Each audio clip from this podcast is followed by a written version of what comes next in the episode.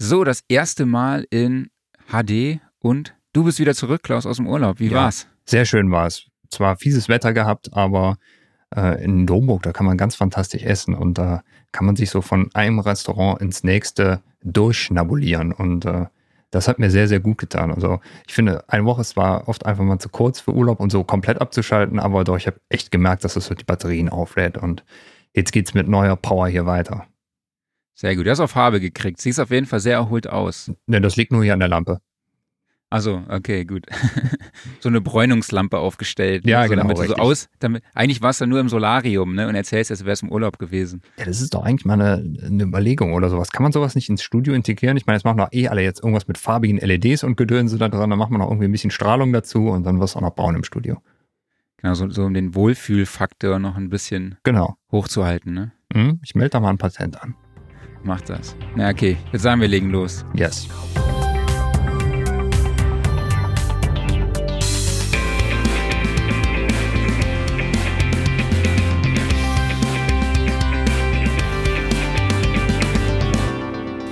Sound Recording Wochenrückblick, Ausgabe 43. Ich freue mich, dass ich wieder mit meinem Kollegen Klaus Beetz sprechen darf. Ja, und ich natürlich mit meinem Lieblingschefredakteur Marc Bohn. Ja, und hallo an alle da draußen, die uns gerade zuhören oder zuschauen. Schön, dass ihr wieder dabei seid. Und wir sind auch heute wieder nicht allein, sondern wir haben Christoph Assmann zu Gast, den der ein oder andere vielleicht aus unseren Deconstructed Video Tutorials kennt. Schönen guten Morgen, Christoph. Ja, schönen guten Morgen. Vielen Dank für die Einladung erstmal. Morgen, Christoph. Da konnte ich natürlich nicht Nein sagen, auch mal Gast zu sein in eurer Show. Ja, freut uns natürlich sehr. Und gestern waren ja auch meine Kollegen bei dir, ja? Genau, die waren äh, hier ähm, und wir haben ein kleines schönes Video vorbereitet. Mal schauen, wann das das Licht der Welt erblickt. Das dauert wahrscheinlich noch ein paar Tage, aber Ja, der Dennis, der muss genau. sich da mal ein bisschen ransetzen, dann genau, du kannst ja mal ein bisschen Druck machen. Genau. Ähm, ja, wir wollen heute über das Thema Songwriting und Arrangements erstellen am Rechner ähm, sprechen. Du bist ja auch jetzt schon sehr gut unterwegs, wenn man sich so deine Credit-Liste anschaut. Florian Silberei Silbereisen, Giovanni Zarella, Thomas Anders, Bernhard Brink. Da arbeitest du ja auch viel mit Henning, glaube ich, auch zusammen, aber teilweise auch sehr viel alleine, also an den Projekten alleine. Ja. Und genau, wenn ihr zu diesem Thema Fragen an Christoph habt, dann könnt ihr die gerne als Kommentar unter den Stream posten und wir werden dann die Frage für euch im Stream beantworten. Ähm, ja, Christoph, wir kennen uns eigentlich jetzt schon seit fünf Jahren, aber ich habe überhaupt gar keine Ahnung, wie du überhaupt zur Musik gekommen bist. Haben wir da noch nie drüber geredet? Dann, nee, ich glaube nicht so äh, wirklich. Dann rolle ich das mal auf. Ja, im Prinzip glaube ich, ist das der klassische Weg, äh, wie von fast jedem. Man fängt als Kind irgendwie an. Ich wurde tatsächlich damals äh, von meinen Eltern mehr oder weniger äh, zum Klavierunterricht geschickt, weil die gesagt haben, mach das mal, das macht dir doch bestimmt Spaß. Ich hatte das schon, also meine Schwester hat schon immer Klavier gespielt und das fand ich irgendwie spannend und habe dann gedacht, jo, warum nicht? Gehe ich auch mal zu so einer Klavierunterrichtsstunde. ähm, ja, und habe dann tatsächlich, ich weiß gar nicht mehr genau, wie lange, aber zwei, drei, vier Jahre klassischen Klavierunterricht gehabt. Mhm. Also richtig, wie man es wie man's kennt, mit solchen äh, Liederbüchern, mit Noten lernen, Tonleitern lernen, dieses ganze, äh, diesen ganzen Kram. Ähm, was mich ultra gelangweilt hat, rückblickend, muss ich sagen. Ich habe mich da irgendwie durchgequält. Aber du hast durchgezogen, Ähm, ja.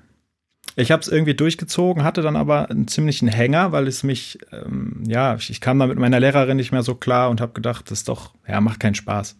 Zu dem Zeitpunkt hatte ich aber noch keine Ambition, irgendwie das Ganze beruflich zu machen. Und ähm, dann habe ich einen, einen anderen Lehrer kennengelernt, der mich dann so in diese Popmusikwelt reingebracht hat. Das war halt einmal eine komplette Drehung, die mich total begeistert hat, weil ich dann ja auf einmal selber kre kreieren konnte. Ich konnte selber mal mich ans Klavier setzen und einfach mal ausprobieren, was kann diese, was kann das Gerät so, ne? Ja. Äh, wie hängen Akkorde zusammen? Wie kann man dazu singen? Wie kann man das? Ähm, ja, also es ist, es ist sehr interessant, einfach ähm, diesen Blickwechsel da, den ich da damals erfahren habe. Und äh, dieser Lehrer war dann auch jemand, der quasi ohne Noten gespielt hat. Der hat immer nach Gefühl gespielt. Der hat sich Radiosongs angehört, hat die nachgespielt, hat das Ganze mit mir gemacht ähm, und hat mich so in diese Welt, in diese Pop-Piano-Welt, würde ich sie mal bezeichnen, reingebracht, die mich dann total ähm, begeistert hat. Und darüber habe ich dann angefangen, auch mal selber äh, Ideen festzuhalten auf dem Klavier. Mhm. Das heißt, darüber bin ich dann, ja? Nee, das heißt, du fühltest dich auch durch, durch diesen Lehrer, der nach Noten gespielt hat und nach Notenheften, Lieder, Bücher und alles so ein bisschen eingeschränkt in der Kreativität und hast dann praktisch nachher so diesen, diesen Überblick erst bekommen oder diesen Einblick in die Weite der Popmusik.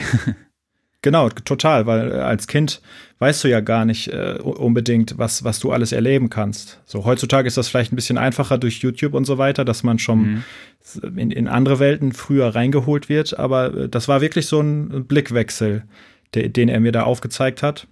Und von da an bin ich dann aufs Keyboard gekommen, dass man quasi auch mal andere Sounds nutzen kann als Klaviersound. Das war dann auch eine ne neue Erfahrung so. Und als ich dann festgestellt habe, dass es Möglichkeiten gibt, das auch noch aufzunehmen, was man sich da so am Keyboard überlegt hat, das war dann wieder der nächste Schritt äh, in okay. die Richtung. So, also es war, wie gesagt, so Step für Step von einer zur anderen Sache, aber das war alles noch äh, äh Amateurliga, das war alles für den Spaß. Ähm, und erst durch diese Aufnahmegeschichte äh, wurde ich da richtig angefixt, dass ich gemerkt habe, das macht mir sehr, sehr viel Spaß, Sachen aufzunehmen, wieder abzuspielen, daran zu arbeiten. Ähm, und dann ging das, glaube ich, ich weiß gar nicht, mit 15, 16 langsam so los, dass ich mich da reingearbeitet habe. Ja. Und wie hast du dann losgelegt mit deinem ersten Setup? Oh, ich, äh, weißt das ist eine gute Frage. Ich glaube, das war, äh, ich hatte einfach so ein, so ein E-Piano, was ich dann ganz amateurhaft, wie man es dann so probiert, nimmt man diese, den Ausgang und versucht ihn erstmal in den Rechner, in, in diesen Mikrofonbuchse reinzustecken. Ohne Soundkarte, ohne alles. Und dann, Ach so, dann merkt man, dass das dann, nicht passt.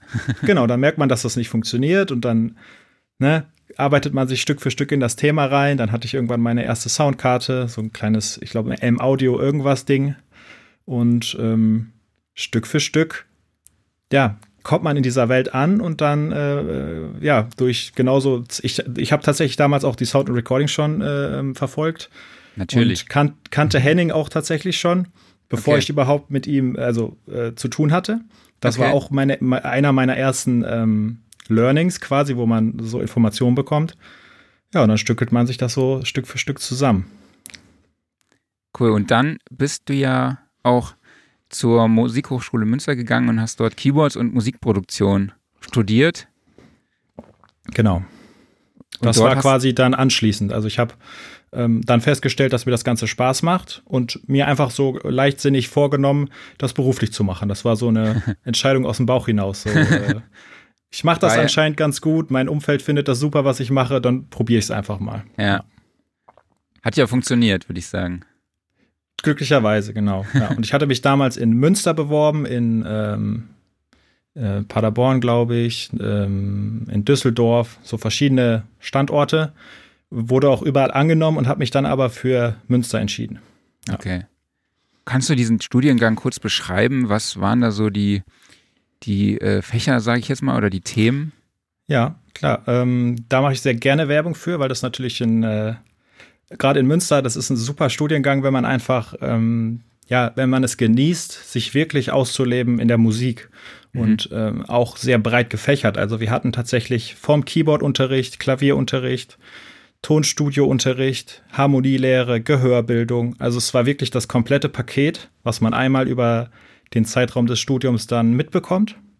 Und so habe ich einfach, äh, ja, ich habe da äh, vier Jahre studiert und dann noch äh, Master angefangen, den ich dann leider nicht zu Ende gemacht habe, weil ich so viel beruflich zu tun hatte. hm. Aber ähm, meinen Bachelorabschluss habe ich dann nach vier Jahren gemacht. Und so hatte ich tatsächlich vier Jahre Zeit, mich intensiv mit allen Themen auseinanderzusetzen, die einen so beschäftigt. Und der Studiengang ist auch so individuell, dass es tatsächlich ein, ein ja, so einen Lehrplan oder so einen Weg für jeden einzelnen Studenten gibt. Also man setzt sich hin und sagt, okay. Ähm, was sind deine Schwächen, was sind deine Stärken, in welche Richtung möchtest du gehen? Bist du eher der Live-Spieler, bist du eher der Studiospieler, bist du Songwriter, bist du Tontechniker? Und dann ja, kann man sich so ein bisschen durch das Studium hangeln und das mitnehmen daraus, was einem gefällt. Ja. Okay. Und du hast dich ja dann praktisch so Richtung Songwriting, Produzent und Arrangeur entwickelt. Konntest du das schon relativ genau, früh also, dann festlegen? Ja, ja, schon. Also es hat sich auch relativ früh gezeigt, weil ich ähm, schon in den ersten Semestern, ich war eigentlich der Einzige, der sich das Studio immer gebucht hat. Also wir hatten ein Studio in der, in der Hochschule und äh, ich habe das eigentlich von Tag eins an immer, immer gebucht, wenn es frei war und habe dann meine, meine Tage da verbracht und meine Wochenenden. Ähm, und dann war relativ klar, dass ich äh, kein Live-Spieler werde. Also ich werde nicht okay. mit Bands rumtouren. So, und äh, deswegen hat mein Dozent, mein Professor dann auch gesagt, klar muss ich Klavier spielen lernen und ich muss das auch können, aber ich muss jetzt nicht das den ganzen Tag machen, so, ne? Das ist dann, das fand ich dann halt so ganz cool, dass, dass die da so auf eine, auf einen eingegangen sind, in welche Richtung man sich entwickeln möchte. Ja, das ist cool. Also ich bin kein Jazzspieler. Ich kann, ich kann zwar ein bisschen Jazz spielen, weil ich das in der Hochschule auch üben musste. Und das mhm. war auch gut. Aber es gab andere in, in, dem Studium, die haben sich darauf spezialisiert und äh, ne, die, die gehen jetzt den Weg. Also das ist eigentlich so der Kern dieses Studiums, dass da jeder seine, seinen Weg äh, finden kann und gehen kann. Welche Rolle spielte Networking da schon an dieser ja. Stelle? Ich meine, du hast ja dadurch auch Henning kennengelernt. Genau, Henning war quasi mein Dozent auf der äh, ähm, Seite im Studio, auf der Musikproduktionsseite. Und ja, eigentlich ist Networking alles, wenn man das mal so grob zusammenfassen kann, weil ähm, alles, alle Jobs, die ich bis heute mache und alle Kollegen und äh, engere Kollegen und äh, ja, alle, mit denen ich so zu tun habe, das entwickelt sich eigentlich immer über die Jahre. Also es war nie so, dass, dass man zufällig jemanden trifft. Es hat immer mhm. einen Grund, warum man jemanden trifft. Und ähm, sei es, dass man von irgendwem empfohlen wird oder irgendwas. Also ich, ich habe noch nie in meinem Leben irgendwelche Google-Anzeigen geschaltet oder äh, Newsletter verschickt, um, um einen Job zu kriegen. So, das ist, äh, das passiert einfach nicht. Ich werde gefragt, weil mich Leute persönlich kennen. Zu, zumindest so in 90 Prozent der Fälle. Ja. Und deswegen war das total wichtig, von Anfang an äh, Networking zu, zu, zu betreiben. Ja. Und wie kam es dann zur Zusammenarbeit eigentlich mit Henning? Über Deconstructed? äh, nee, das war dann ein bisschen später tatsächlich. Ich hatte damals das Glück, dass Henning sehr, sehr viel zu tun hatte. Wo er dann irgendwann gesagt hat, Mist, äh, ich habe hier so viel zu tun, äh, vielleicht brauche ich mal Hilfe. So.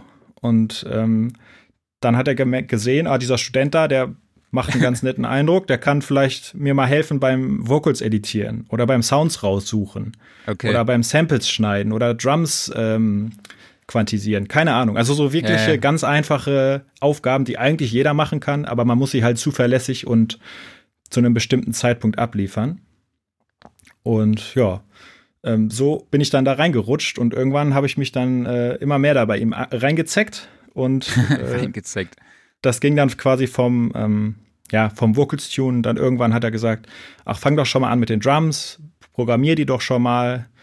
Und äh, äh, ja, in den letzten Jahren ist es dann oft so, dass er, wenn wir, eine, wenn wir einen Song produzieren müssen, dass er mir zum Beispiel eine Demo schickt, eine Songwriting-Demo, und ich dann schon mal das grobe Arrangement mache. So. Mhm. Und dann schicke ich ihn mal wieder zurück und er arbeitet dann dort an dem Punkt weiter, nimmt weitere Gitarren auf, ändert noch mal was, spielt selber noch was dazu und mixt das Ganze. Also ähm, ja, quasi wirklich von ganz einfachen Aufgaben bis jetzt, wo wir so eine sehr äh, vertrauensvolle Zusammenarbeit haben, ist das dann so gewachsen. Ja. Cool. Und wie sehen deine Tätigkeiten jetzt heute so aus, praktisch, in deinem Studio?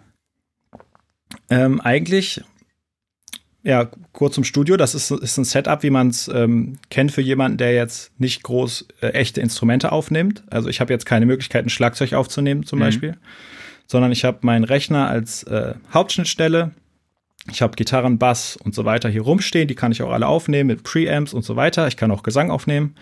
Und der Rest findet dann eigentlich im Studio statt. Und zurzeit, so seit zwei Jahren, ähm, arbeite ich äh, sehr, sehr intensiv mit Christian Geller zusammen. Das ist ein Musikproduzent, der schon seit Jahren ähm, sehr erfolgreiche Sachen macht. Ähm, mit dem mache ich sogar seit, ich würde sagen, seit drei Jahren deutlich mehr als mit Henning zum Beispiel. Okay. Ähm, weil sich da einfach so eine, ja, so eine Synergie entwickelt hat. Wir passen super zusammen, wir verstehen uns gut und äh, er hat mir da von Anfang an auch sehr viel vertraut und wir arbeiten da sehr, sehr eng zusammen. Und da ist es dann zum Beispiel so, dass, ähm, ja, es steht irgendwie ein Album an und da müssen erstmal die Arrangements her, wenn, wenn schon Songs existieren. Und dann kriege ich eine Demo von Songwritern zum Beispiel und die muss ich dann so machen, wie wir sie uns vorstellen für den jeweiligen Künstler. Okay. Du hast gerade dein, äh, dein Studio-Setup äh, da beschrieben, aber die allerwichtigste Frage ist natürlich die von Simon Phoenix. Was ist das für eine Audiospur an der Wand hinter dir? Genau. Das ist keine genaue Audiospur, das, ist, das sind Absorberplatten, die ähm, vom Design her so äh, ja, gestaltet sind. Ähm, ich habe gerade den, mir ist gerade die Firma entfallen, die das baut. Das sind so einzelne Platten. Aber es ist tatsächlich leider nicht individualisiert, dass ich sagen kann, ähm, dass es eine Audiospur ist von mir, die ich bewusst dahin gemacht habe. Das ist die nächste Marketing-Idee, sodass man sagen könnte, ja, Absorber in, ja. von dem und dem Song geschnitten. Genau, so. genau. Imagine von John Lennon oder irgendwie sowas. Aber das ja, gibt's ne, als Bild. Also als Bild so gibt's das, ja. Definitiv. Solche Bilder ne, kannst du machen lassen, nur mit ja, ja. selbst erstellten Wellenformen. Ja, aber ist das GIK-Akustik? Ich glaube, die haben solche. Äh, wie gesagt, mir nee. ist das gerade entfallen. Okay. Irgendwas mit Akustik wahrscheinlich, auf jeden Fall. ähm, ja, okay. Dann haben wir ja die ersten Punkte schon hier schon abgearbeitet. Wir sind ja hier voll im Flow. Dann können wir ja praktisch schon ins Thema einsteigen. Also Songwriting und Arrangement am Rechner. Du hast ja schon erzählt, dass äh, der Rechner deine Hauptschnittstelle ist in deinem Studio. Genau. Ja. Und äh, man weiß das ja auch so ein bisschen, kennt man ja, wer die, die Constructed Tutorials kennt, der weiß ja auch so ein bisschen, wie Henning und du da arbeitet. Wie ihr beide ja. da arbeitet, genau. Und ähm, Deshalb kannst du vielleicht auch für alle nochmal kurz sagen, in welcher DAW du arbeitest. Natürlich, also ich arbeite in Cubase, aktuell in der neuesten Version 10.5. Ähm, liegt auch einfach daran, weil es ein super Produkt ist und ich seit Anfang an dabei äh, war und darauf quasi gelernt habe, wenn man das so sagen kann. Mhm. Und da sind wir dabei geblieben. Ich arbeite auf einem Windows-PC, ähm, zusammengestellt von DAX Audio aus Berlin. Ach cool. Das ist jetzt schon, ich glaube, mein dritter oder mein, ja, ich glaube, mein dritter Rechner von denen. Ähm, ja, weil, wie du schon gesagt hast, es ist halt meine, mein, mein Hauptarbeitspferd, sage ich mal. Und da kann ich dann auch nicht sparen. Das muss dann einfach mhm. funktionieren mhm. und das muss dann auch einfach der beste Prozessor sein und die, die, so viel RAM, wie es zu dem Zeitpunkt der Bestellung quasi fast geht. Ja. Einfach damit ich im Alltag nicht an, äh, an meine Grenzen komme. So, ne? Ähm, das ist für mich total wichtig und hat mich dann auch sehr entlastet, weil man einfach weiß, der funktioniert. Ich habe Support an meiner Seite und ähm, ich kann große Projekte fahren, ohne irgendwelche Probleme zu bekommen. Ja. Ja, kann ich auch nur empfehlen. Die Sachen von den Jungs sind echt gut. Also. Ja, meine Mühle genau. von denen, die ist, glaube ich, mittlerweile zehn Jahre alt und die läuft immer noch wunderbar. Mit Cubase, ja, ne? Mit sehr Cubase. Gut. Da schmunzelt ja, er. Bei uns ist das, bei Henning und mir ist das immer sehr interessant, wenn wir uns Sessions hin und her schicken dann ähm, sieht immer derjenige, bei dem die Session nicht mehr läuft, der weiß dann, okay, ich muss jetzt langsam mal wieder ähm, updaten. Updaten. ja. Aber du hast, du hast auch einen Mac, mit dem du auch Musik produzierst, oder? Mm, nur unterwegs und das ist jetzt gut durch Corona eh nicht mehr der Fall, aber auch vorher äh, seltener. Ich habe ein MacBook, ähm, das ich eigentlich für mobile Anwendungen genutzt habe, aber mhm. da ich gerade so ein Team habe, gerade mit Christian, ähm, wir machen das alles über Internet und da ist, ähm, da bin ich wirklich zu 95 Prozent nur an, an dem Windows-PC hier, der stationär eingebaut ist. Hast du nicht mal eine andere DAW ausprobiert? Beziehungsweise ich, hast du nicht mal auch mit Ableton ein paar Sachen gemacht? So, so Genau, also in, während des Studiums habe ich öfter mal mit Ableton rumgespielt. Ähm, auch mal so für Live-Performance-Sachen und solche Sachen ausprobiert. Aber da, da bin ich nie warm geworden mit für den Studioalltag. Aber das liegt nicht daran, dass die irgendwie dafür nicht geeignet ist, sondern das ist einfach so eine persönliche Präferenz. Genau wie mit Logic, da bin ich auch nie warm geworden mit. Okay, ja, passt da dann nicht in deinen Workflow, ja? Genau, ja. Ähm, genau, was mich schon immer mal interessiert hat, wie kommen denn die Künstler mit einer Idee zu dir? Und wie arbeitet arbeitest du die dann aus? Also kommen die, ja. sag ich mal jetzt mit, ich glaube, das war auch eine Frage von einem, von einem User, ähm, kommen die dann mit einem Gitarrenriff oder beziehungsweise kommen die mit einem mit einer Akustikgitarre und einer Gesangsmelodie und einem Text und ihr arbeitet das dann daran aus oder ist es mittlerweile auch schon so, dass die vielleicht zu Hause selber schon produzieren und äh, da vielleicht schon was entsteht? Kannst du dazu vielleicht mal so einen kleinen ja. Überblick geben? Ja, ganz kleiner Überblick. Ist schwierig, weil das ein sehr differenziertes Thema ist, weil natürlich jeder Künstler, jede Zusammenarbeit anders ist. Aber ähm, um einfach mal ein paar Beispiele zu nennen, gerade, also ich bin ja aktuell sehr, sehr tief in der deutschen Schlagerbranche verhaftet und da ist es eigentlich zu, zu 90 Prozent so, dass der Künstler meistens die Songs gar nicht schreibt, so generell. Okay. Das heißt, ähm, das machen entweder ich oder meine Kollegen oder andere Songwriter oder wir in Zusammenarbeit. So. Ähm, das heißt, im ersten Fall, äh, wenn, du ne, wenn du einen Auftrag hast, ein Album zu machen, oder in, in meinem Fall, wenn Christian zum Beispiel ein Album macht und ich ihm unterstütze als Arrangeur, dann gibt es manchmal schon vom Label eine Songauswahl, die getroffen wurde.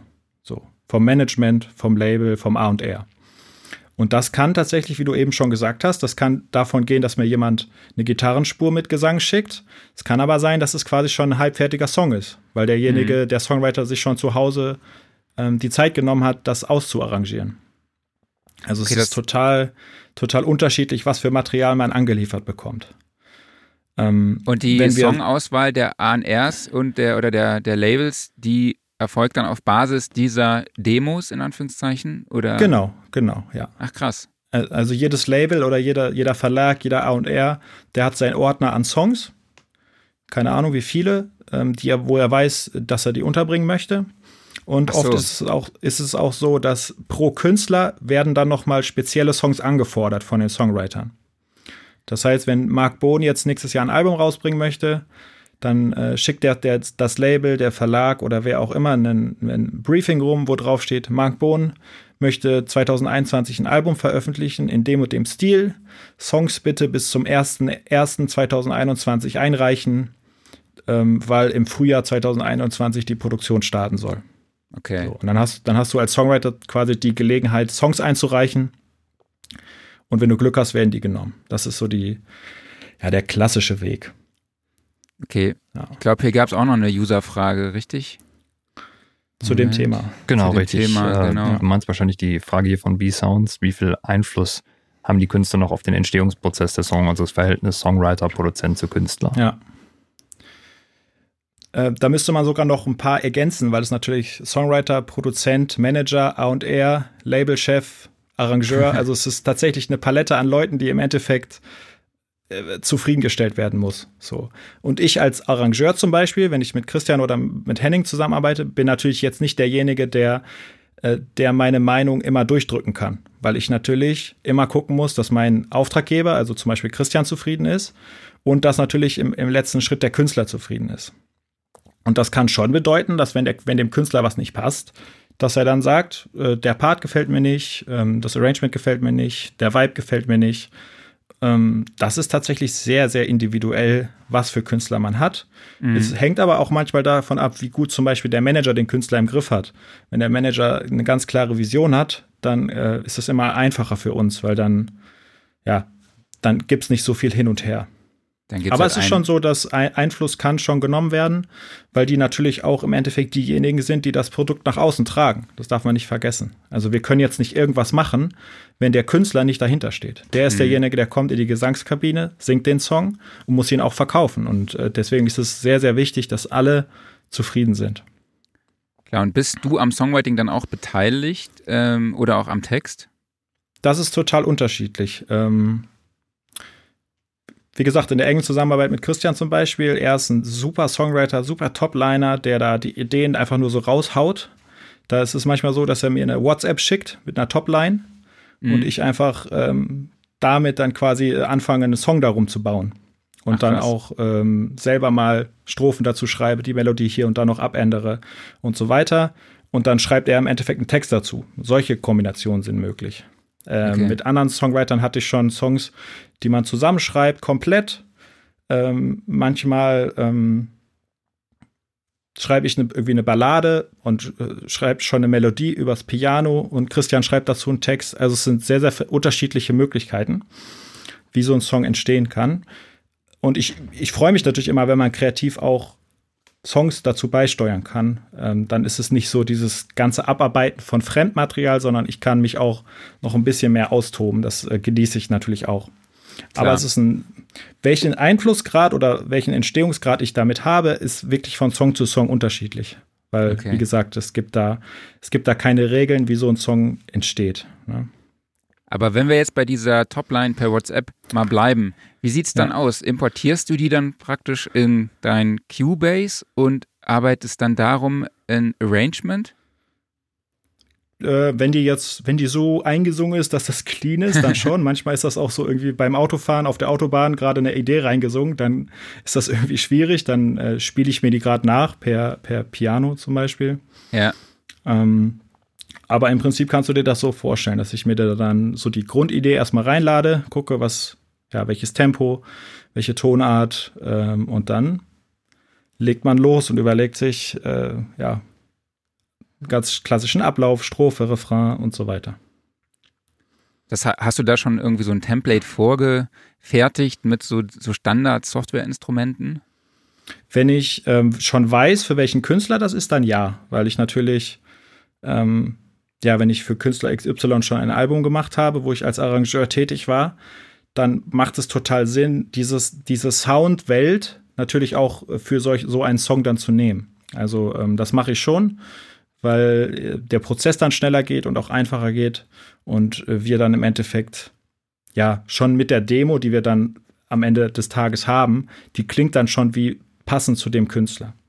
Wenn ich die Gelegenheit habe, also ich habe hier einen Ordner quasi auf meinem Rechner, das ist so mein ja, fast mein wichtigster Ordner für solche Sachen, wo ich einfach von fast allen Projekten, die ich jemals gemacht habe, habe ich da Drums drin oder Synths oder komplette Songs, immer schön benannt mit Tempo, damit ich weiß, okay, ja, wenn es vom Tempo passt, nehme ich mir das direkt und dann kann ich direkt loslegen. Das ist schon sehr, sehr wichtig, dass man da auch schnell und flexibel ist und ich jedes Mal bei Null anfangen muss. Du hast ja eben erwähnt, dass äh, gerade jetzt im Moment auch sehr viel Zusammenarbeit über Internet stattfindet und eigentlich kann man ja so dieses Topline per WhatsApp schicken schon fast so ein bisschen als Internetzusammenarbeit bezeichnen. Aber wie sind so die eigentlichen Tools, die du da verwendest? Also nimmst du beispielsweise das äh, VSD Connect Pro in Cubase oder erfolgt das Ganze einfach äh, Projektaustausch über Dropbox oder ähnliches oder wie mu muss ich mir das vorstellen? Genau, also ähm, eigentlich hauptsächlich über Dropbox weil wenn wir uns was zusenden hin und her, dann sind das meistens fertige Files. Also ähm, VSD Connect äh, habe ich jetzt weniger Erfahrung mit, weil der Use Case eigentlich bei uns nicht zu, zu ja, äh, zutrifft. Wir sind, also Christian und ich sind auch eher so Eigenbrötler, sage ich mal. Wir tauschen uns die Ideen aus und arbeiten dann erstmal alleine an der Idee weiter und haben dann irgendwie einen Stand X und den schicken wir dann wieder zurück. So, also dann geht das hin und her per Dropbox bis man dann im Endeffekt ähm, den Song stehen hat und dann spiele ich meistens Stems aus, die dann gemixt werden und gemastert werden und äh, dann ist der Song im Endeffekt fertig. Ja. Okay, also so eine. Aber Drop, Dropbox hm? ist das Haupttool. Okay. Also eine Online-Recording-Session in dem Sinne findet dann nicht direkt statt. Nee, genau. Okay. Ähm, mhm. Weil die Zusammenarbeit ist dann auch oft so, dass man weiß, mit welchen Leuten man zusammenarbeitet. Und wenn ich eine Gitarre brauche, dann schreibe ich dem Gitarristen, der nimmt das bei sich auf und schickt die fertigen Files einfach äh, rüber. Und dann äh, ziehe ich die in mein Projekt und bin meistens dann schon happy oder man fordert noch mal was nach, aber dass man da wirklich dabei mit dem diskutiert, kommt eigentlich nicht, nicht vor. Okay. Oder seltener. Gibt es eine etablierte Herangehensweise? Gibt es zum Beispiel ein Instrument, mit dem du immer grundsätzlich beginnst? Ähm, oder was, was nimmst du so als äh, Orientierung praktisch? Wenn ich ähm, einen Song arrangieren muss, der dich von mir geschrieben ist, also ich kriege von dir zum Beispiel eine Songwriting-Demo, dann fange ich zu, ich würde fast sagen, zu 90 Prozent an mit Drums. Mhm. Einfach um so einen grundsätzlichen Vibe zu haben. So, dann, ähm, dann lege ich mir deine Demo an im Tempo, höre mir vielleicht schon mal die Akkorde raus, damit ich das auch schon mal weiß, wo, in welche Richtung es geht. Und dann baue ich erstmal die Drums und dann den Rest dazu. Wenn ich jetzt selber einen Song schreibe oder an einem Schreiberprozess äh, mit, beteiligt sind, bin, kann das auch ganz klassisch auf einem Klavier anfangen, tatsächlich, ja. Okay. Also äh, hängt dann auch vom Use Case ab, was man da machen möchte. Welche Drums nutzt du da zum Beispiel? Ähm, ja, wie auch in der Deconstructed schon oft erwähnt, bin ich ein super Fan von Splice, weil ich da einfach eine riesen Auswahl, das ist ein Online-Tool, bei dem man quasi ähm, eine monatliche Summe zahlt und da die Möglichkeit hat, lizenzierte Samples zu nutzen. Und da gibt es alles Mögliche von jedem Genre. Ähm, und da der, ja, der deutsche Schlager ja heutzutage sehr sich dem Elektro angenähert hat, kann ich mich da eigentlich sehr, sehr gut bedienen, was so EDM-Sachen angeht oder House, danzige Sounds. Ähm, die nutze ich da sehr, sehr viel, um dann auch einen modernen Touch da reinzukriegen. Benutzt du dann dazu auch so, also One, One-Shots oder eben auch Maß, äh, einen ganzen Beat? Einen ganzen Beat eigentlich nicht, wenn dann nur ähm, als Effekt-Loop oder so weiter. Ähm, was ich schon gerne nutze, Hi-Hat-Loops, Percussion-Loops oder so. Das ist schon immer cool, weil du dann natürlich, ja, wenn du einen Loop hast, der irgendwann mal eingespielt wurde von, von einem Shaker, das hat natürlich einen ganz anderen Vibe, als wenn ich mir jetzt einzelne Shaker-Parts äh, irgendwie auf Achtel setze. So, das ja, ist, ja, klar. Da, da, musst du ewig fummeln, bis das überhaupt mal cool klingt. Ähm, deswegen ist das eine Mischung aus One-Shots und ähm, Loops, wenn sie sich anbieten. Okay. Das heißt, du programmierst dann auch die Drums oder spielst du die Haupt irgendwie ein? Äh, ich, ich schiebe die tatsächlich hauptsächlich mit der Maus. Also es ist das klassische, ich habe hier eine Kick und wo soll die hin und dann äh, baue ich mir die, weil es natürlich in so einem, in so einem Fall, äh, wenn man jetzt vom, von einem deutschen äh, Popschlagernummer ausgeht, da ist die, die Bassdrum immer gleich vom, von der Velocity, vom Anschlag. Mhm. Da gibt es wenig Variation und wenn, kann ich mir die gerade per Hand schieben. Wenn ich natürlich jetzt ähm, mal ein echtes Schlagzeug programmieren muss, dann spiele ich das auch gerne als Basis ein über MIDI, zum Beispiel mit Addictive Drums etc. und editiere dann die Feinheiten später mit der Maus nach. Okay. Und du hast gesagt, dann geht es meistens dann, oder sag mal, oder fragen wir mal andersrum, wie geht es ja. dann weiter? genau, also ich bin Freund davon, noch nicht komplett zu arrangieren, also ich investiere jetzt nicht eine Woche in den Song, wenn ich nicht weiß, dass der dann auch wirklich äh, genommen wird oder gut für gut befunden wird. Das heißt, ich, ich gehe immer so lange, bis ich denke, okay, den kann ich jetzt mal an meinen Kollegen schicken oder an den Künstler schicken, ähm, um einfach mal Feedback zu bekommen. Bin ich auf dem richtigen Weg? Ist das cool? Ähm, sind damit alle einverstanden? Mhm. Und äh, wenn ich dann Glück habe und der Manager Christian zum Beispiel sagt, nee, super, alles top, mach mal weiter, dann arrangiere ich weiter und arrangiere den Song quasi fertig. Ähm, alternativ gibt es auch manchmal den, den Fall, dass wir relativ schnell relativ viele Songs brauchen, weil ein Künstler gerade Zeit hat zum Vocal Recorden. Das heißt, dann mache ich so Sing-Playbacks fertig, ähm, die relativ schnell gehen müssen. Dann singt der Künstler, dann kriege ich die Gesangsspuren, lade mir die wieder rein und arrangiere dann weiter mit dem fertigen Gesang. Was ich immer sehr angenehm finde, damit ich einfach schon ja nicht zu viel mache oder mich nicht verrenne. Also ich habe gerne den Gesang dann auch schon im Projekt in irgendeiner Form drin, auch wenn es meistens noch gar nicht editiert ist oder auch noch gar kein Chor dabei ist oder so. Mhm. Ich würde mal kurz wieder ja. zwei Zuschauerfragen reinschmeißen. Und zwar, jetzt ging es ja schon sehr viel um Softwareinstrumente, über die wir hier gesprochen haben. Und die Frage ist, wie viel echte Instrumente werden heute noch in einer Schlagerproduktion eingesetzt? Oder anders gesagt, wie viel Prozent kommt direkt aus Samples, Emulationen, MIDI etc.?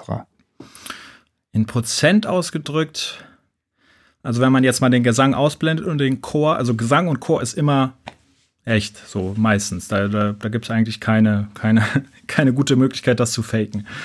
Ähm, ansonsten, was noch echt ist, ist äh, Gitarre und Bass. Aber auch da bin ich ein Freund davon, das im Verhältnis 50-50 zu mischen in Songs. Also ich spiele sehr, sehr viele Gitarren echt, aber ich habe auch sehr, sehr viele Gitarren drin, die nicht echt sind. So, und das finde ich eine coole Mischung, weil man im Endeffekt kriegt man so einen modernen Touch, aber hat auch immer noch was Echtes dabei. So. Ähm, aber dann war es das auch tatsächlich schon. Der Rest ist dann Emulation, MIDIs, Samples. Bei Samples ist es natürlich auch oft echt im Ursprung. Also irgendjemand musste ja mal eine Bassdrum aufnehmen oder eine Hi-Hat oder so, ne? Aber ähm, ja, was ich dann richtig einspiele, ist tatsächlich nur Gitarre, Bass und die Vocals. Mhm. Hier ist auch eine Frage, die finde ich sehr interessant. Wird zwischen anfänglichem Arrangement und der finalen Produktion nochmals ein komplettes Cubase-Projekt angelegt oder wird das komplett durchgezogen bezüglich eventuell Probleme durch viele Änderungen? Ähm, ja, das ist auch so ein bisschen unterschiedlich, mit wem ich zusammenarbeite. Ähm, aber ich bin oft in, in, in der misslichen Situation, dass ich alle Stände mir abspeichern muss, damit ich gegebenenfalls immer wieder bei Problemen oder äh, irgendwelchen Sachen immer wieder zurück kann auf irgendeinen Stand X. So, das heißt, alles, was ich quasi rausschicke an Stand, speichere ich mir einmal extra ab, damit ich da immer wieder Zugriff drauf habe. Und dann kann es tatsächlich sein, ähm, dass man äh, in einem Projekt arbeitet und es dann auch so abschließt. Aber manchmal sind es auch drei Projekte. Das heißt, irgendjemand hat die Demo gemacht. Ich kriege dann gar kein Projekt, muss dann quasi wieder bei Null anfangen von der MP3, die mir zugeschickt wurde. Dann arbeite ich weiter und ich spiele dann am Ende nochmal Stems raus, die dann wieder weitergehen. Das okay. ist auch ein Fall. Mhm. Das heißt, dann hat man verschiedene Projekte und ganz oft ist dann die, die ganz finale Mix-Session, die dann äh, manchmal ich habe, aber aktuell immer seltener, weil ich hauptsächlich als Arrangeur tätig bin, ähm, die dann der je, jeweilige Produzent dann hat vor Ort, wo dann wirklich nur noch Audiospuren drin sind und gar keine MIDIs mehr. Jetzt haben wir eben schon über die Gitarre gesprochen. Ich finde, ja.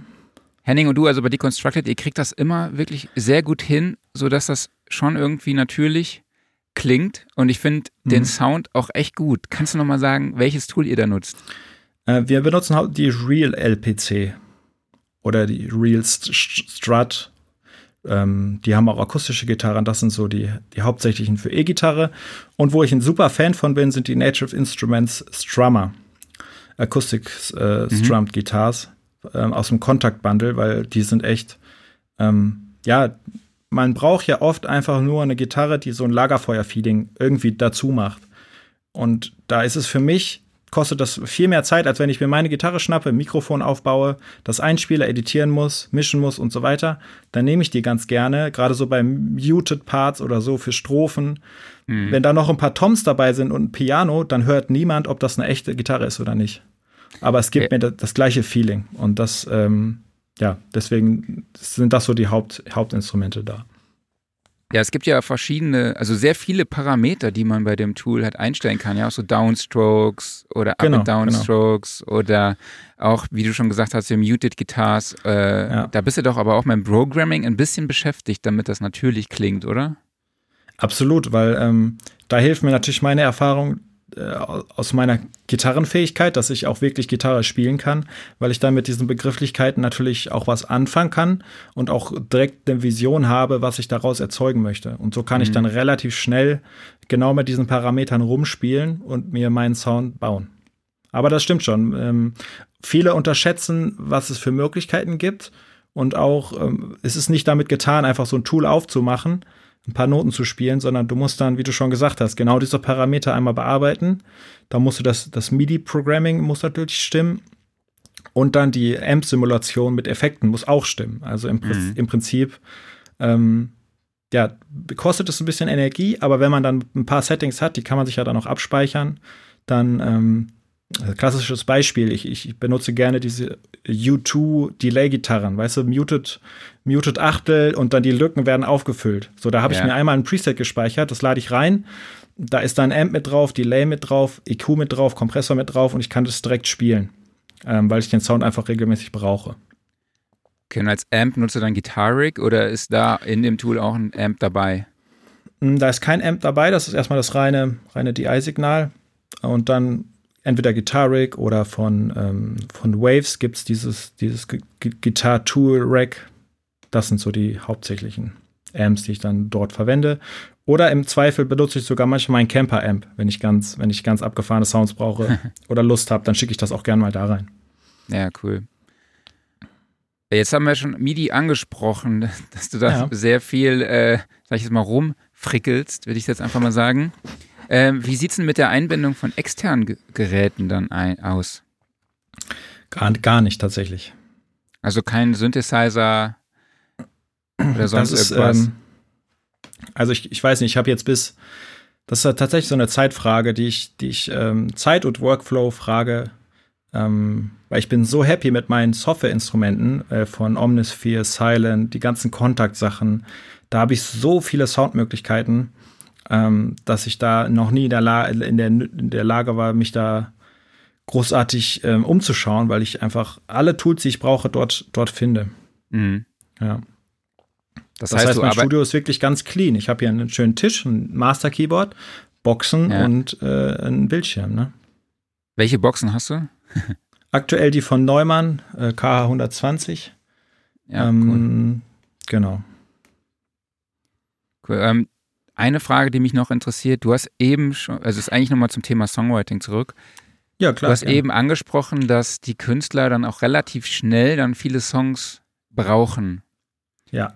Hast du denn auch schon irgendwie dann Songs aus einem eigenen Stock, die du, du parat hast, die du vielleicht mal, oder gibt es Songs, die man dann sagt, ach ja, das passt vielleicht nicht zu dem Künstler, vielleicht probiere ich den mal bei einem anderen wieder oder bist du in diesem Prozess ja, ja. dann nicht so involviert? Definitiv. Ähm, aktuell habe ich das Glück, wie gesagt, Christian Geller ist so mein Hauptkollege äh, und Arbeitgeber in Anführungszeichen, mit denen ich viel zusammenarbeite.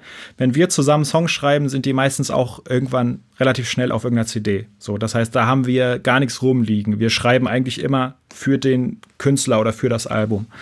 Aber es ist echt interessant. Ich habe teilweise noch Songs rumliegen von ähm, ja, 2014, die dann plötzlich noch veröffentlicht werden weil irgendein ja, okay. Songwriter die nochmal an ein Label geschickt hat. Oder irgendein A&R hat den nochmal rausgekramt. Oder ich habe gedacht, ach, den, der Song, den, der hier noch rumliegt, der ist doch ganz cool. Und Künstler XY äh, sucht gerade, ich schicke das nochmal dahin. Mhm. Also, äh, das kann ich auch als, Tipp für alle Songwriter hier im Chat äh, sagen.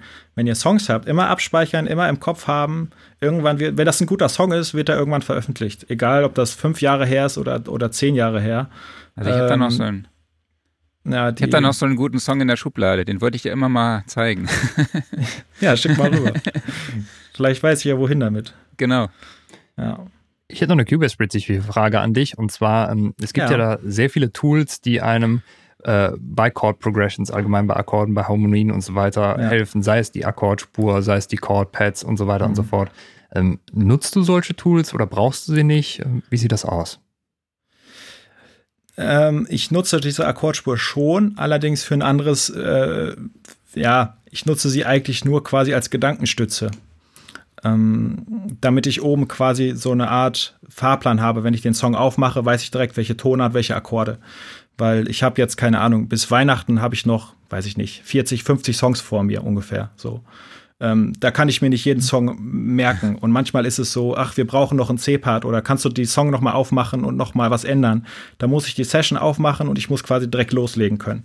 Deswegen habe ich mir das quasi so als, äh, ja, als, als Gedankenstütze immer die Akkorde oben drin. Aber dass ich diese Akkorde jetzt irgendwie mit einer, mit einer Spur verknüpfe, das mache ich tatsächlich gar nicht. Okay, also wie eine zusätzliche Markerspur, kann man sagen. Genau, es ist dann, ich habe meine Markerspur mit, dem, mit den Parts und darüber oder darunter habe ich dann die Akkorde, äh, damit ich schnell weiß, äh, wie der Song funktioniert. Weil manchmal ist es ja auch, keine Ahnung, dann ist das schon ein paar Monate her und man muss irgendwie noch mal was machen und dann, das spart einfach im Endeffekt Zeit. Mhm. Ja. Und ich weiß, dass du in der Harmonielehre auch sehr fit bist. Wie, inwieweit spielt, spielt eine Notenkenntnis in deiner Arbeit eine Rolle? Ja, ich würde da differenzieren zwischen Notenkenntnis und Harmonielehre-Kenntnis. Weil, ähm, ja, klar, man könnte ja sagen, MIDI-Noten an sich sind auch Noten, ja, das stimmt. Aber ich habe jetzt kein, ähm, kein Notenpapier vor mir mit tatsächlich geschriebenen Noten. Sondern bei mir geht es hauptsächlich darum, in den MIDIs, äh, dass das alles passt. Und da hilft natürlich eine Harmonielehre-Kenntnis ungemein weil ähm, ja, es kommt dann auch oft vor, dass man irgendwie einen Song macht und dann bei der Aufnahmesession heißt es dann ja, der muss einen Halbton höher oder fünf oder drei. So, und dann mhm. muss ich natürlich auch dann mit der Situation relativ schnell klarkommen und dann da an dem Punkt weiterarbeiten. Und auch so für Songwriting hilft es natürlich, wenn man einfach äh, weiß, ja, wie funktionieren manche Akkorde, welche Klangfarben kann ich verwenden, ähm, welche Zusatztöne kann ich noch spielen. Und deswegen bin ich eigentlich sehr dankbar, dass ich ähm, da relativ früh und auch durch das Studium einen sehr tiefen Einblick bekommen habe und das auch noch parat habe. Ja. ja. Ich finde, was mir halt auffällt bei Henning und bei dir ist, dass ihr halt immer auch checkt, welche Endung hat denn jetzt dieser Akkord und wie kann man jetzt anhand durch die Endung des letzten Akkordes aus dem Chorus dann halt in den Refrain gehen. Solche Sachen sind, glaube ich, ja. auch, glaube ich, immer sehr, sehr präsente Themen. Total, weil das natürlich, ähm, ja, Harmonielehre ist ja im Endeffekt, du, du schickst den Song ja durch deine Akkorde, durch irgendwelche Stimmungen und durch irgendwelche ähm, ähm, Höhepunkte und ruhige Passagen und leitest teilweise Songs in andere Tonarten rein oder hast einen C-Part, der in der ganzen Tonart ist. Im Endeffekt ist das wie, äh, ja, wie soll ich das beschreiben, wie so ein Bauplan. Man muss, mhm. man muss gucken, dass, dass der Song von vorne bis hinten spannend bleibt und dass die, die Parts unterscheiden. Und da ist es natürlich hilfreich, aber da hilft, also ich kenne auch Kollegen, die machen das rein intuitiv.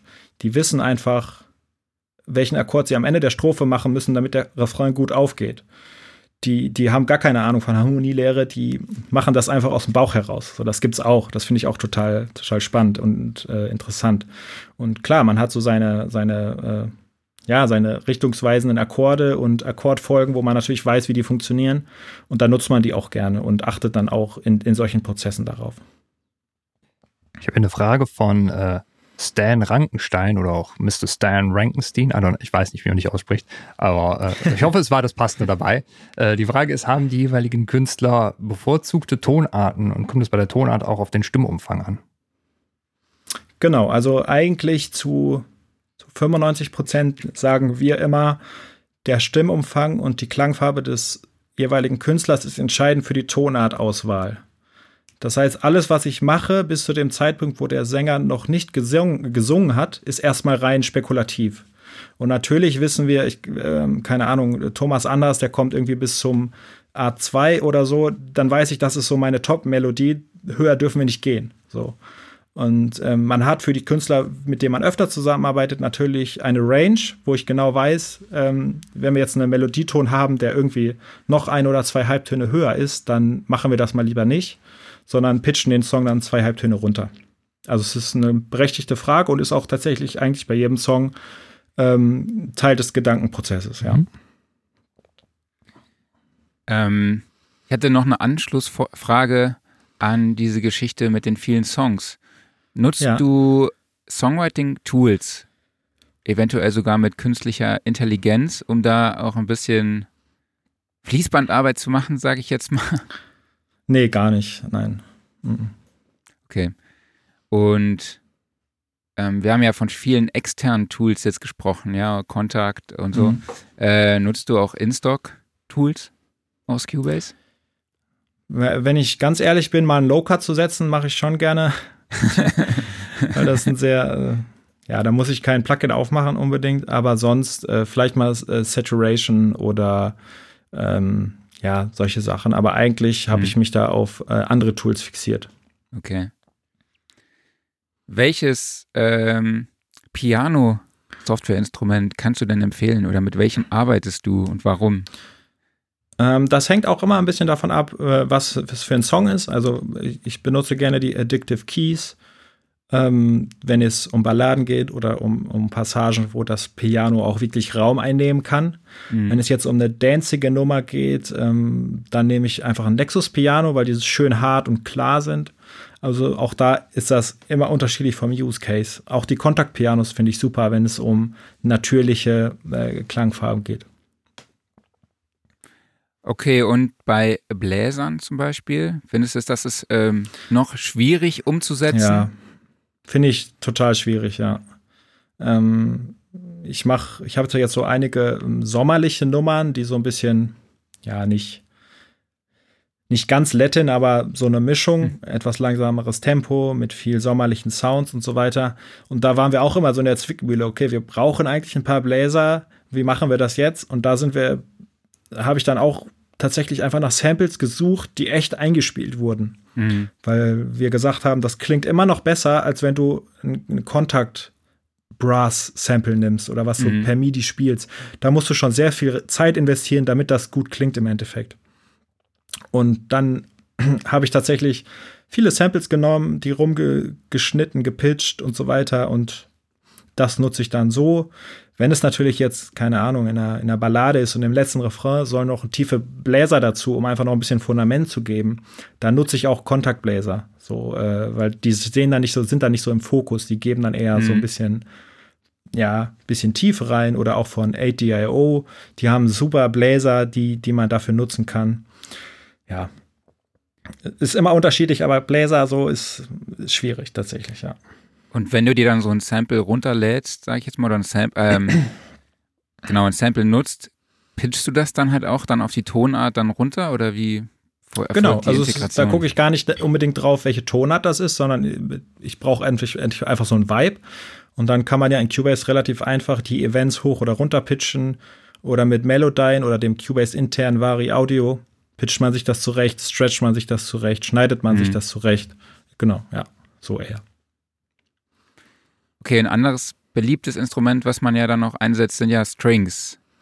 Ja. Hast du da einen Favoriten? Äh, ja, wie gesagt, diese ATIO-Sachen sind ähm, von, die haben alles, von Strings, Bläser, äh, Percussion und so weiter, die finde ich super.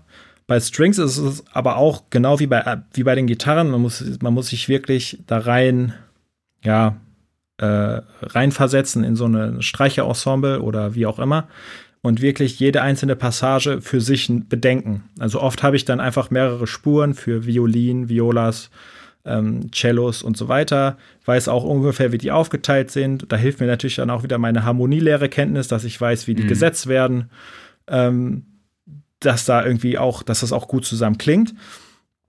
Und so versuche ich mir das dann zusammenzubauen. Und wenn ich dann immer noch nicht weiterkomme, dann gibt es auch dafür Experten, ähm, die auch Henning zum Beispiel gerne noch akquiriert, wo man, wo ich dann zum Beispiel erstmal so, eine, so ein grobes Arrangement anlege und jemand orchestriert das dann noch äh, ordentlich einmal, ähm, weil er einfach spezialisiert darauf ist. Da bin ich dann, mhm. das kann ich wohl auch machen, aber das ist nicht mein Haupt, Hauptgebiet. Okay, ich würde noch ganz gerne auf das Thema Songstruktur eingehen. Ja. Ähm, Gibt es da eine klassische Vorgabe, zum Beispiel jetzt im Schlager oder im Pop, so dass es halt immer A, B, A, B, C, B ist? Oder darf ja, was heißt auch Vor variieren? Vorgabe würde ich das jetzt nicht nennen. Das ist so eine äh, ja, Erfahrung, die sich aus den letzten Jahren ergeben hat, aus erfolgreichen Songs, aus ja, teilweise auch aus zeitlichen Vorgaben, zum Beispiel für Fernsehsachen dürfen wir oft nicht länger als drei Minuten sein. Da macht es manchmal schon Sinn, ähm, solche Sachen sich anzunehmen. Genauso, also länger als viereinhalb Minuten, glaube ich, machen wir auch gar keinen Song mehr. Ähm, mhm. Das ist so unser, also zwischen 2,50 und vier Minuten ist so unser, unsere Ziellänge. Ja. Ähm, ja, und dann benutzt man natürlich schon Erfahrungen, die, wo man sagt, Intro, äh, Strophe, Refrain, Strophe, Refrain, vielleicht ein C-Part und nochmal Refrain. Ähm, also diese klassischen Pop-Abläufe, die man auch aus dem Radio kennt, sind da schon wichtig. Das stimmt schon, ja. Klar. Aber es ist auch mal unterschiedlich. Ne? Man kann ja auf dem, gerade auf im Albumkontext kannst du jetzt nicht jedes Mal das gleiche, den gleichen Ablauf machen. Dann wird es auch irgendwann extrem langweilig. Deswegen versucht man natürlich da auch schon mal ja, spannender einzusteigen oder hinten raus noch was Spannendes zu machen. Klar. Da kam gerade eine sehr interessante Zuschauerfrage rein und zwar kann man im Bereich Schlager wirklich kreativ sein oder muss man sich an die Regeln halten, damit es beim Hörer funktioniert?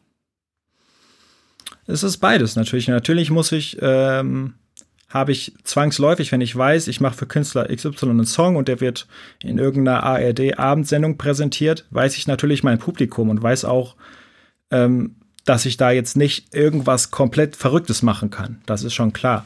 Aber für mich persönlich fühle ich mich überhaupt nicht eingeschränkt in meiner Kreativität, weil es natürlich auch immer darum geht, vielleicht noch ein bisschen moderner zu sein, ein bisschen abgefahrener irgendwelche Sachen zu machen, eine andere Herangehensweise an bestimmte Sachen zu haben.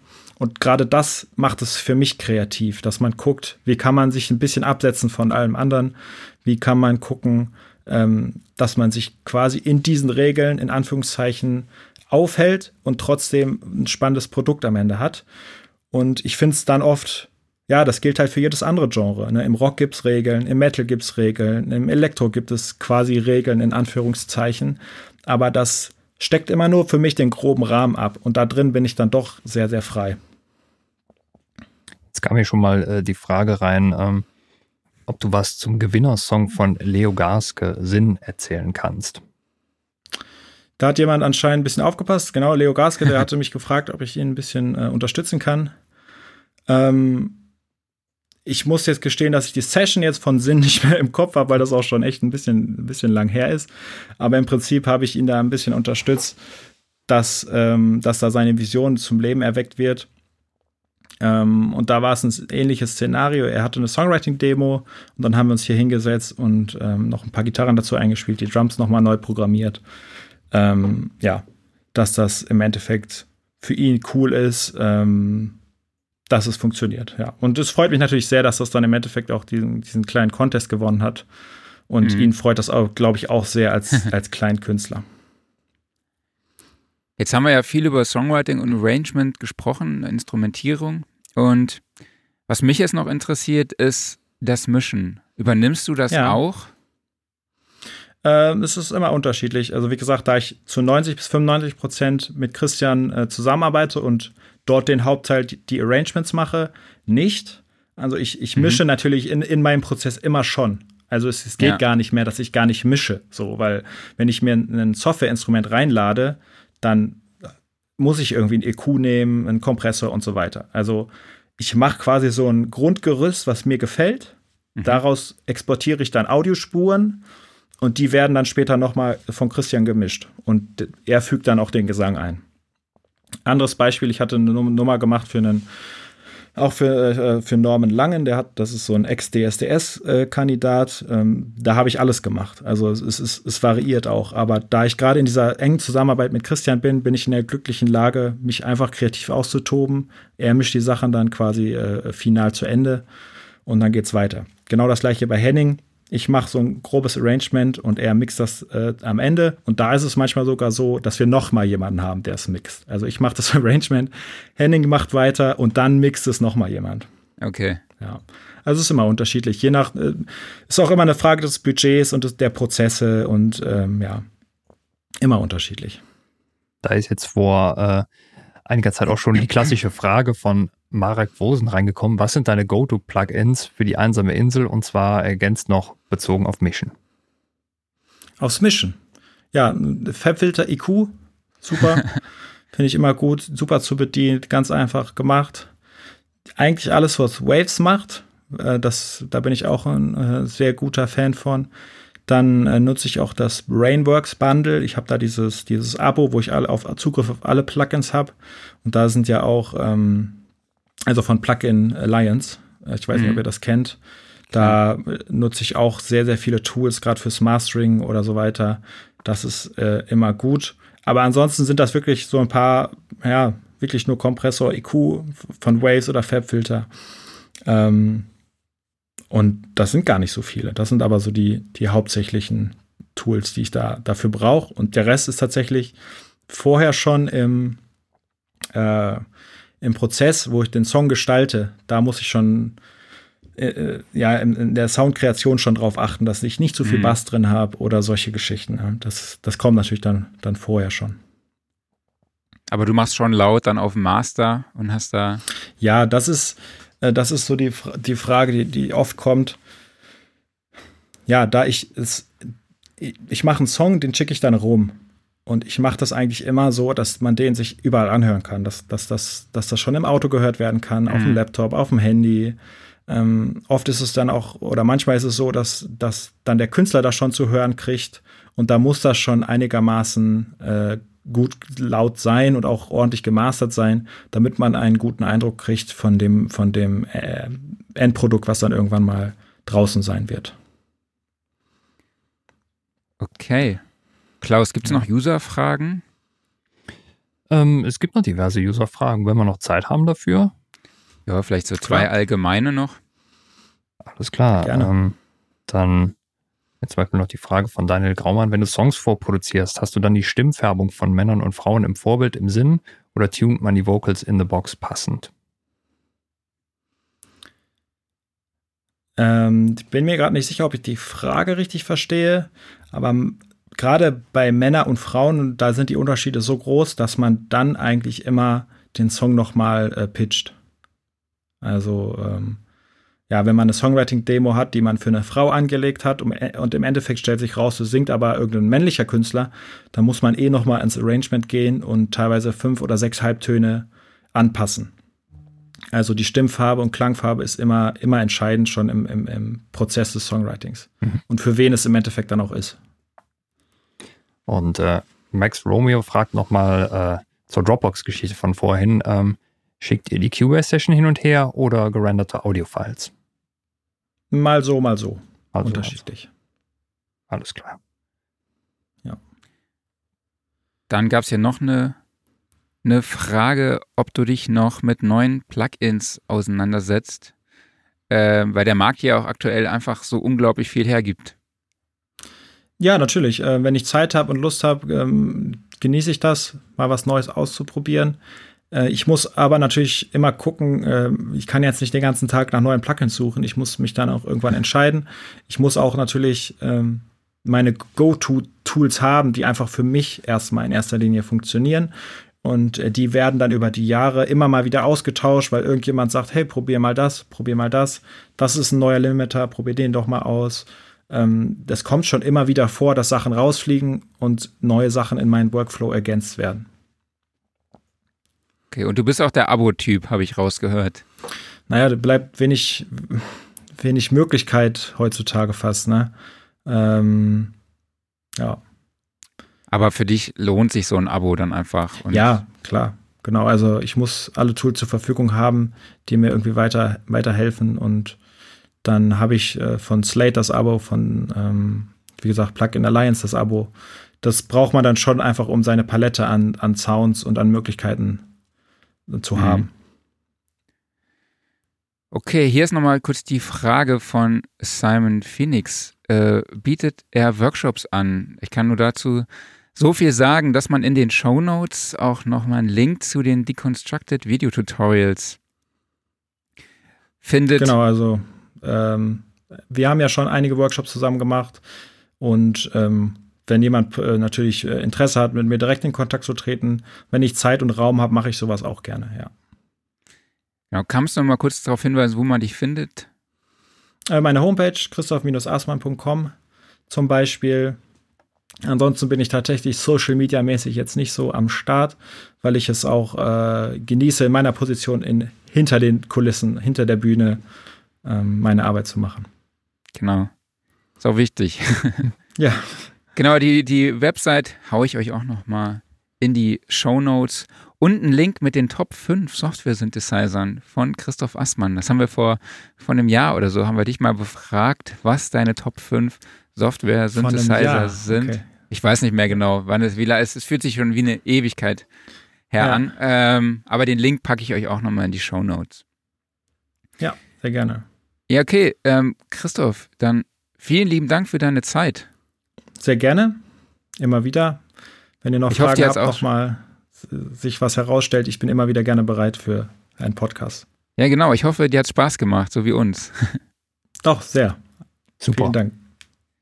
Super, dann hoffe ich, dass wir uns sehr bald wieder bei einem Deconstructed-Dreh sehen und äh, dann wieder über den Kollegen Dennis äh, nett reden. genau, so machen wir das. Alles klar. Super. Alles vielen, klar, vielen dann Dank, mach's gut, ne? Gerne. Bis Danke dann. dir, ne? Mach's gut. Mach's Ciao. gut. Tschüss. Ciao. Tschüss. Ja. So, weiter geht's. Wieder sehr sympathischer Gast heute. Yes, Morgen sir. hier. Sehr angenehm heute, so nach deinem Comeback. Was heißt das genau? Das muss ich jetzt mal evaluieren. Ja, ich sag mal, nächste Woche war schon, letzte Woche war schon anstrengend so ohne dich. Also es war dann so, da bist du einmal weg, ne? Und dann nur Chaos. Aber da du können wir ja Stefan gleich als perfekten mal. Wingman dabei. Ja, das stimmt, das ja, stimmt, definitiv. Der hat das auch gut gemacht. Nochmal Grüße und Danke an dieser Stelle. Ähm, genau, jetzt wollten wir nochmal über die News der Woche sprechen. Du hast ein bisschen was rausgesucht. Du hast uns ja auch letzte Woche tatsächlich freundlicherweise noch eine Sprachnotiz geschickt mit den News der Woche. Das fand, da haben sich bestimmt alle Hörerinnen und Hörer drüber sehr gefreut. Ich habe es auf jeden Fall. Ähm, aber jetzt sprechen wir mal über die News der letzten Woche. Und da gab es ein Update von Universal Audio Luna. Genau. Es gibt jetzt Version 1.1 der in Anführungszeichen kostenlosen DAW für Universal Audio User beziehungsweise User der Thunderbolt Interfaces. Ähm, was gibt's Neues? Was ist? Ja, also wenn ich jetzt sage, gar nicht so viel, dann klingt das zu negativ, als was es eigentlich gemeint ist. Also, ähm, was sie hinzugefügt haben, sind jetzt äh, Track Groups. Also man kann verschiedene äh, Parameter gleichzeitig bearbeiten in verschiedenen Spuren. Eigentlich sowas, was man halt in der DAW als Standard gegeben ansieht. Ich habe Luna ja leider bisher noch nie benutzt, von daher wäre ich jetzt davon ausgegangen, dass das schon von Anfang an dabei gewesen wäre. Gerade weil sie das ja eben so als Recording und Mixing DAW ähm, ja, vermarktet haben. Aber war es anscheinend so nicht. Gruppenbearbeitung. Und ähm, weiterhin haben sie dazu ähm, äh, Session-Versions, ähm, wo man verschiedene Versionen einer Session anlegen kann. Das würde ich mir gerne mal im Detail angucken, wie sowas genau funktioniert, weil Du hast ja oft eigentlich das Problem, dass du dann zwischen verschiedenen Versionen des Projektes hinwechseln musst oder dass du halt auf einer Spur verschiedene Versionen auswählen kannst, aber so verschiedene Versionen einer Session ist eigentlich eine ganz interessante Idee. Dann gibt es ähm, Bookmarks. Ja, finde ich auf jeden hm? Fall eine ganz coole Sache. Ja, auf jeden Fall. Dass man dann verschiedenen Songstrukturen halt arbeiten kann und dann auch hin und her springen kann. Ich glaube, es gibt es halt auch tatsächlich in anderen DAWs auch. Mir fällt gerade nur der Name nicht ein, in welcher DAW das ist. Ist das nicht? In Bitwig gibt es, glaube ich, auf jeden Fall. Das ist eine sehr gute Frage, keine Ahnung. Auf jeden Fall eine super Sache, aber wie du schon sagst, ich könnte es mir dann, es muss übersichtlich gestaltet sein, sodass man halt immer wieder weiß, in welcher Session man gerade halt arbeitet mhm. und dass man, ne, so diese, ich, diese Zusammenarbeit in verschiedenen Sessions stelle ich mir da ein bisschen tricky vor, das äh, vom Workflow her mäßig einfach umzusetzen. Mhm. Genau, dann gibt es noch genau. äh, Bookmarks, was eine Art Markerfunktion ist und äh, das Ding kann ab jetzt äh, MIDI-Clock rausschicken. Benutzt du Luna? Nee, eigentlich nicht. Also, wie gesagt, äh, ich bei neulich habe ich ja mal ein Schnittprogramm gesucht, weil mein Pro, Pro, Tools nicht mehr funktioniert. Irgendwas ist mit meinem iLog. Hätte ich eigentlich dann mal machen können, aber ich mhm. habe tatsächlich dann in Logic geschnitten. Was jetzt auch nicht so geil ist tatsächlich, muss ich ganz ehrlich zugeben. In Logic schneiden ist, äh, geht so. Also, äh, ja, aber ich muss auch sagen, ich kenne die Shortcuts dafür gar nicht so wirklich in, Q in äh, Logic. Da bin ich nicht Shortcut-mäßig nicht so fit. Mhm. Das ist eher, da bin ich eher Pro Tools-mäßig am Start. Aber da hätte ich ja tatsächlich Glück gehabt mit Luna, ne? Eigentlich da hätte ja. ich ja, weil die Pro Tools ähm, Hotkeys da ja auch genau so funktionieren. Mhm. Du bringst mich wieder auf Ideen hier, ey, Mann, schade. Habe ich nicht dran gedacht. Ich würde allgemein mal interessieren, wie viele Leute Luna nutzen. Also, wenn jemand der Zuschauer Luna nutzt, dann schreibt doch bitte gerne mal einen Kommentar dazu. Genau, aber was war deine ursprüngliche Frage? Ähm, ob ich ähm, Luna nutze, war Genau, ob du Luna so. nutzt. Hm?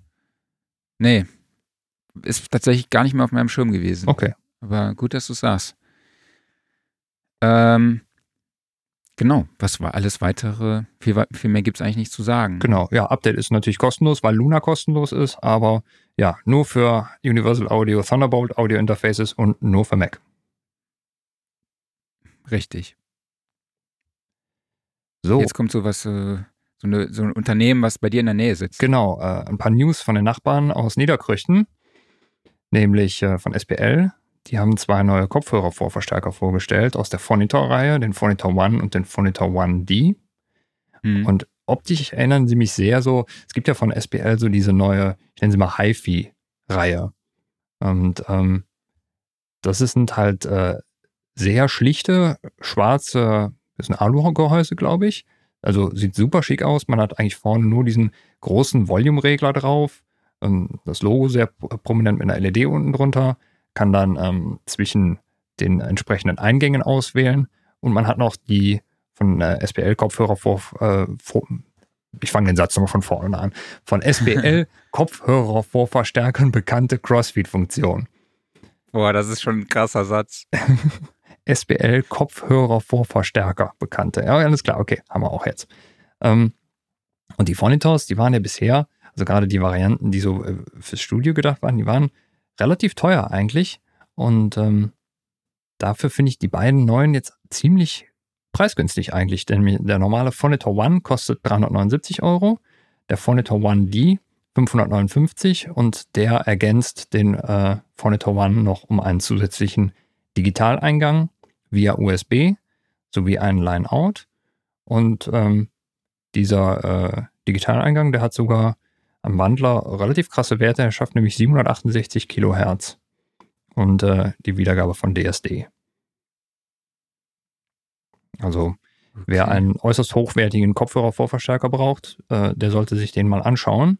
Und wie gesagt, diese Crossfeed-Funktion, die könnte sehr, sehr interessant sein. Ich würde die gerne mal live hören, weil ich habe noch nie einen Phonitor gehabt und die Crossfeed-Funktion, die sorgt halt dafür, ähm, dass sie das übersprechen, was man ja bei äh, Boxen hat, dass also ähm, der Schall jetzt der linken Box nicht nur ins linke Ohr reingeht, sondern auch ins rechte, anders als beim Kopfhörer, wo ja wirklich äh, die beiden ähm, Ohrmuscheln strikt getrennt sind. Und der Crossfeed-Funktion, die sorgt dafür, dass das ein bisschen eliminiert wird und so wird halt ähm, das Signal der anderen Seite auch mit hinzugemischt. Da wird das Signal weniger direkt und weniger, ja, ich sag mal, detailliert. Ich weiß nicht, ob detailliert vielleicht der richtige Begriff ist, aber es wird halt mhm. halt auch irgendwie natürlicher dadurch. Und das ist was, das muss man wahrscheinlich so ganz nach Geschmack einstellen, wie man das möchte. Aber es ist auf jeden Fall ein sehr interessanter Ansatz, finde ich. Absolut.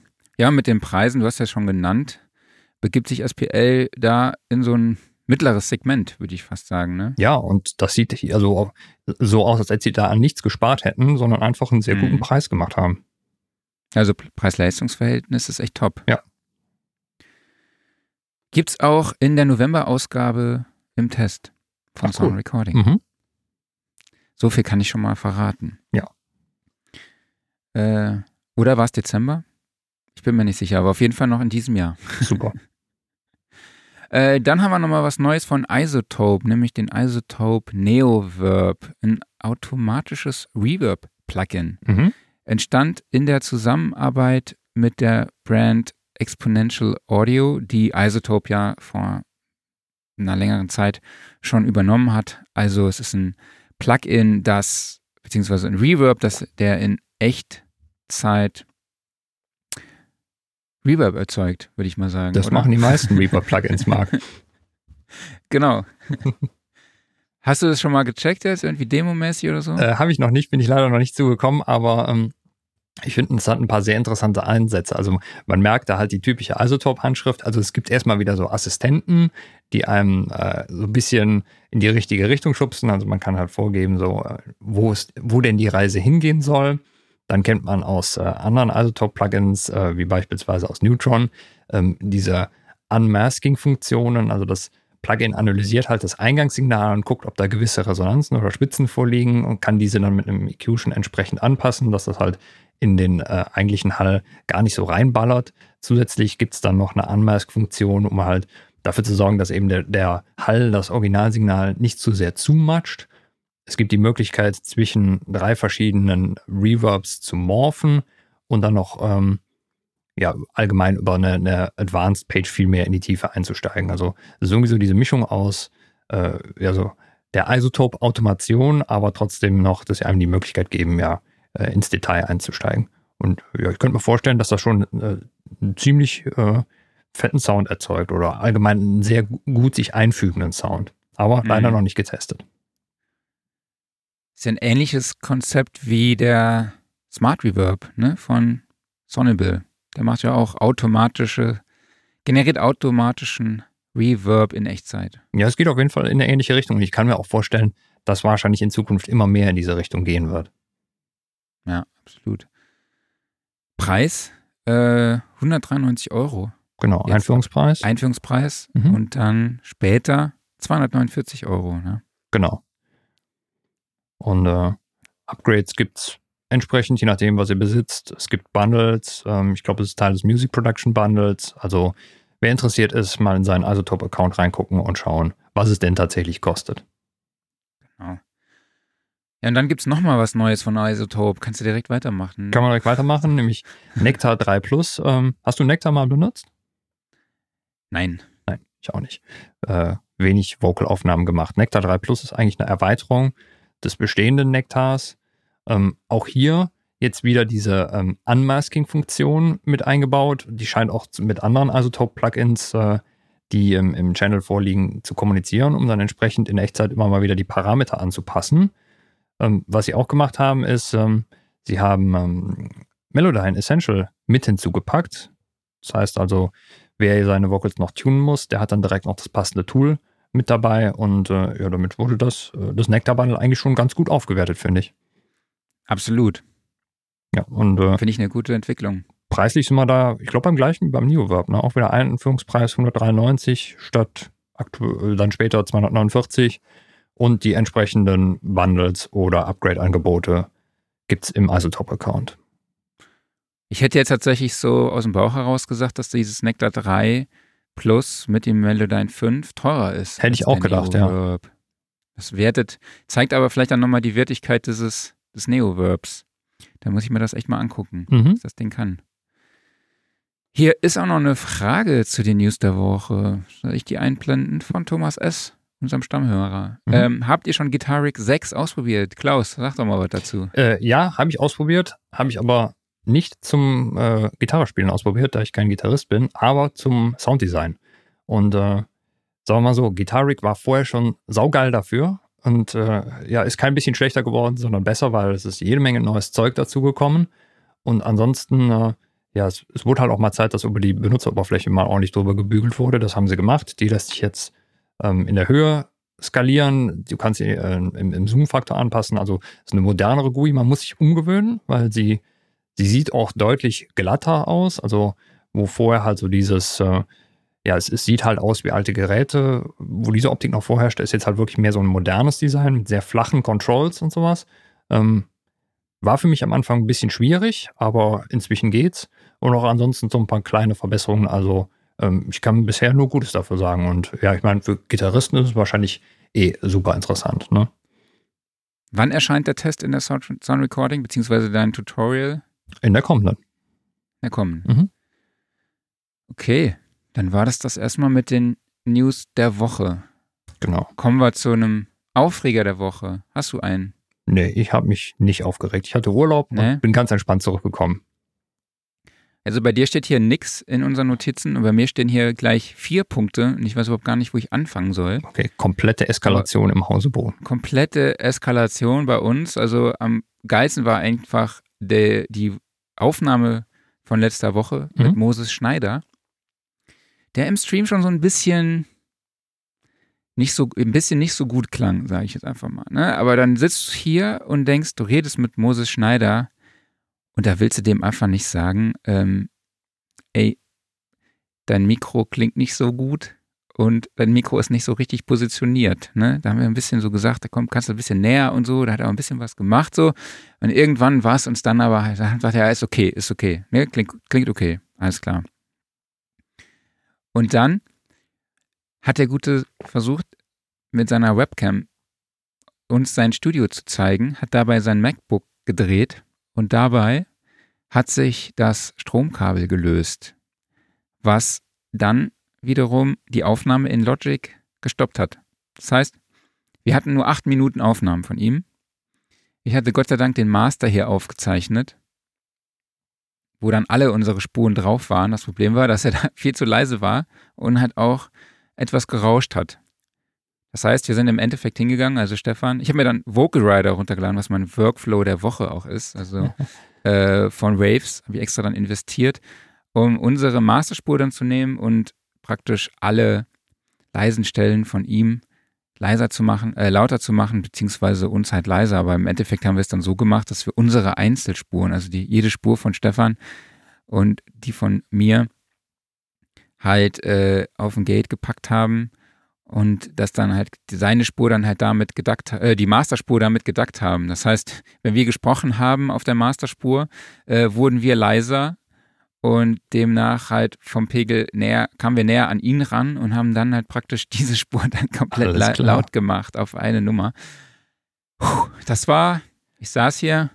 Spannend, könnte okay. ich mir vorstellen. Hat richtig Spaß gemacht, bestimmt. Es hat richtig Spaß gemacht, mhm. so total im Stress. Klaus nicht da. Äh, macht das jetzt mal. Oder hat, äh, Gott sei Dank mit der Unterstützung von Stefan hat das auch ganz gut danach äh, ganz okay geklappt. Aber ihr werdet es wahrscheinlich gehört haben, also alle, die den Audio-Podcast gehört haben, denen wird es aufgefallen sein. Ich habe an der Stelle nochmal reingesprochen. Ja, an dieser Stelle ist dem Kollegen das und das passiert. Äh, ja, und im Stream hat man es, denke ich mal, auch gehört.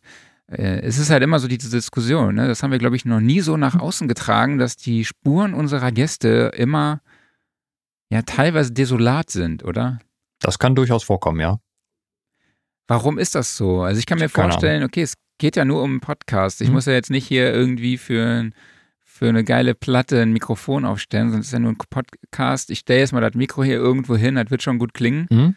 Und ab geht's. Ich stelle das jetzt einfach mal vor die Monitore, wo ich die beiden Kollegen, mit denen ich rede, auch direkt höre, sodass ich das Signal auch schön auf meiner Spur habe, äh, wo Klaus dann nachher auch sehr viel Edit Arbeit leisten muss. Also es macht schon, macht schon Spaß. Ne? Ja, da kann man echt nur dankbar sein, halt, dass es Tools von beispielsweise Isotope gibt, die einem da echt manchmal den Arsch rennen. Ähm, mich ja. würde mal kurz interessieren, warum stoppt die Logic-Aufnahme, wenn der Stecker rausgeht? Hat ein MacBook nicht irgendwie Akku für sieben Tage oder sowas? Ist jetzt nur meine Vermutung. Hm? Ich weiß jetzt nicht, woran es genau gelegen hat. Vielleicht hat er auch irgendwas anderes noch zusätzlich rausgezogen. Vielleicht sein okay. Audio-Interface. Ja, das kann so. natürlich sein. Stimmt, ähm, wobei Genau, nee, Audiointerface kann es eigentlich nicht sein. Das hörte man ja im Stream noch weiter. Wobei kann natürlich auch sein, dass dann StreamYard auf sein internes Mikrofon umgestiegen ist. Man weiß es nicht, man wird es nie erfahren. Man weiß es nicht. Okay, es klang auf jeden Fall nicht so cool, werdet ihr alle festgestellt haben. Ähm, ja, ein anderer Aufreger. Ich habe mir eine Kamera bestellt. Eine Streaming-Kamera. So eine Kompaktkamera, wo ich keine, also spiegellos, ich brauche kein zusätzliches Objektiv. Die, die macht einfach alles. Ich stelle die einfach nur auf.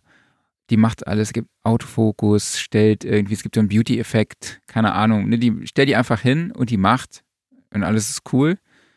Und man kann sie auch als Webcam benutzen, wenn man sie an USB anschließt. Ja, ich habe Wochen damit verbracht, Wochen, mich äh, damit diesem Thema auseinandergesetzt. Habe ich meine Spiegelreflex, ja, die das kann, kann die dann das HDMI-Signal clean ausspielen oder sehe ich dann beim HDMI-Signal die ganze Zeit irgendwie diese ganz, diese Parameter, die mir da angezeigt werden, im Bild dann noch weiterhin. Das sind alles so Sachen oder schaltet die sich nach 15 Minuten einfach aus, ja. Ähm, recherchiert, recherchiert, alles klar. Sony ZV1, die geilste Superkamera, kann ich jedem empfehlen.